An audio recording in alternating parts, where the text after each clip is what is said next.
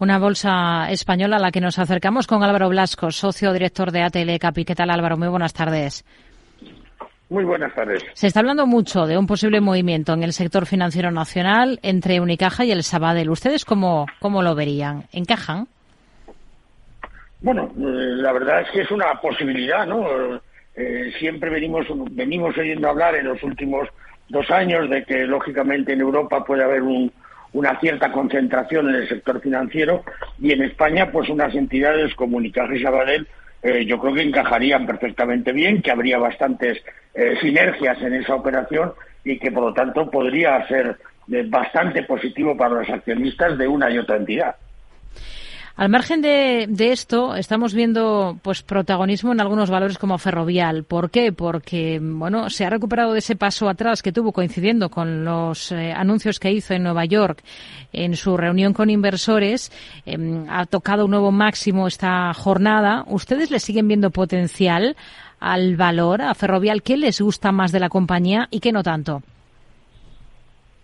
Bueno, nosotros a la compañía le vemos valor, por supuesto. Todavía tiene una serie de concesiones relativamente jóvenes eh, eh, que tienen mucho que aportarle a la compañía. Eh, tiene cierta liquidez para poner en marcha nuevas concesiones y quizás lo que más nos guste en principio es esa juventud, entre comillas, de las concesiones y lo que más nos preocupa en estos momentos, aunque tampoco es una preocupación la palabra, es el tema de, de ¿no? De ver realmente cómo va a salir y si va a poder salir o no de, una forma airosa eh, de esa gran operación que le daría una liquidez importante, ¿no? Para poder eh, afrontar nuevas inversiones pero vamos, en principio somos positivos.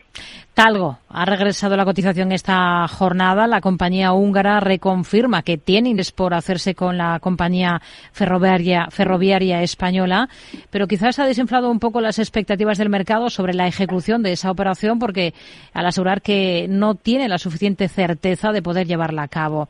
¿Esto con, qué cuchara se come? ¿Cómo lo interpretan ustedes? ¿Hay algunas recomendaciones de venta, incluso por parte de algunas firmas españolas? ¿De, tener posiciones ustedes en Talgo, se mantendrían eh, a la espera de una operación? Bueno, la verdad es que nosotros sí nos mantendríamos, pero nos mantendríamos porque eh, esas, esas eh, participaciones que tenemos, tuviéramos en, en Talgo, pues vendrían de largo tiempo atrás y sería una confianza el que poco a poco la compañía crecería. Eh, yo creo que ahora mismo nos hace dudar esta compañía eh, húngara, ¿no? Eh, cuando hace esos comentarios, ¿no? De si no está totalmente cierta de poder llevar a cabo la operación. No entendemos si nos quiere decir que todavía no tiene cerrada la posible financiación para hacer la compra. No sabemos si quiere decir que tiene dudas con si sería aprobada o no la operación por el gobierno español.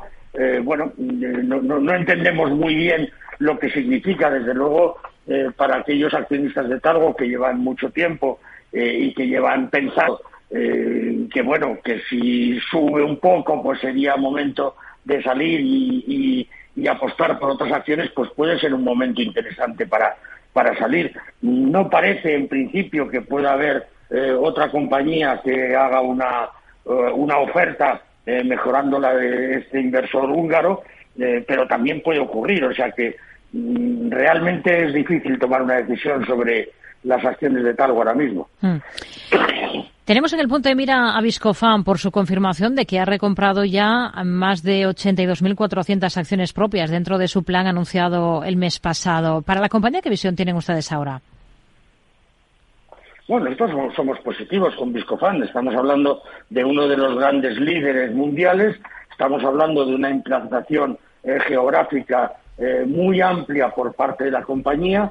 Eh, hemos visto en las tras que ha ido publicando que está siendo capaz de mantener márgenes y seguir creciendo de una forma importante en los mercados en los que, aparte de haber conseguido abrir alguno más.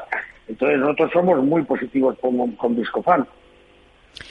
Otro de los valores en el punto de mira, Grifols. Citi ha reafirmado su apuesta por la compañía con una recomendación de comprar y un precio objetivo de 23 euros. Esto supone otorgarle un potencial de revalorización superior al 100% desde los niveles actuales. ¿Cómo ven las cosas para el valor cuando ha pasado ya más de un mes desde el ataque de Gotham? Bueno, yo creo que desde el ataque de Gotham las cosas se han ido calmando. Eh, no parece que hayan surgido nuevas voces de alarma.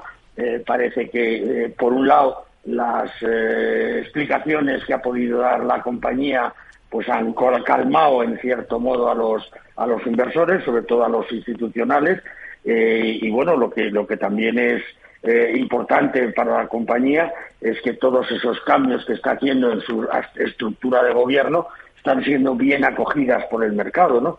Eh, o sea que, bueno, eh, yo creo que hay que ser cuidadoso todavía con Grifos, pero en principio parece que su futuro va teniendo más claridad y por lo tanto es un valor para tener en cuenta. Álvaro Blasco, socio director de Atele Capital. Gracias. Muy buenas tardes. Muy buenas tardes.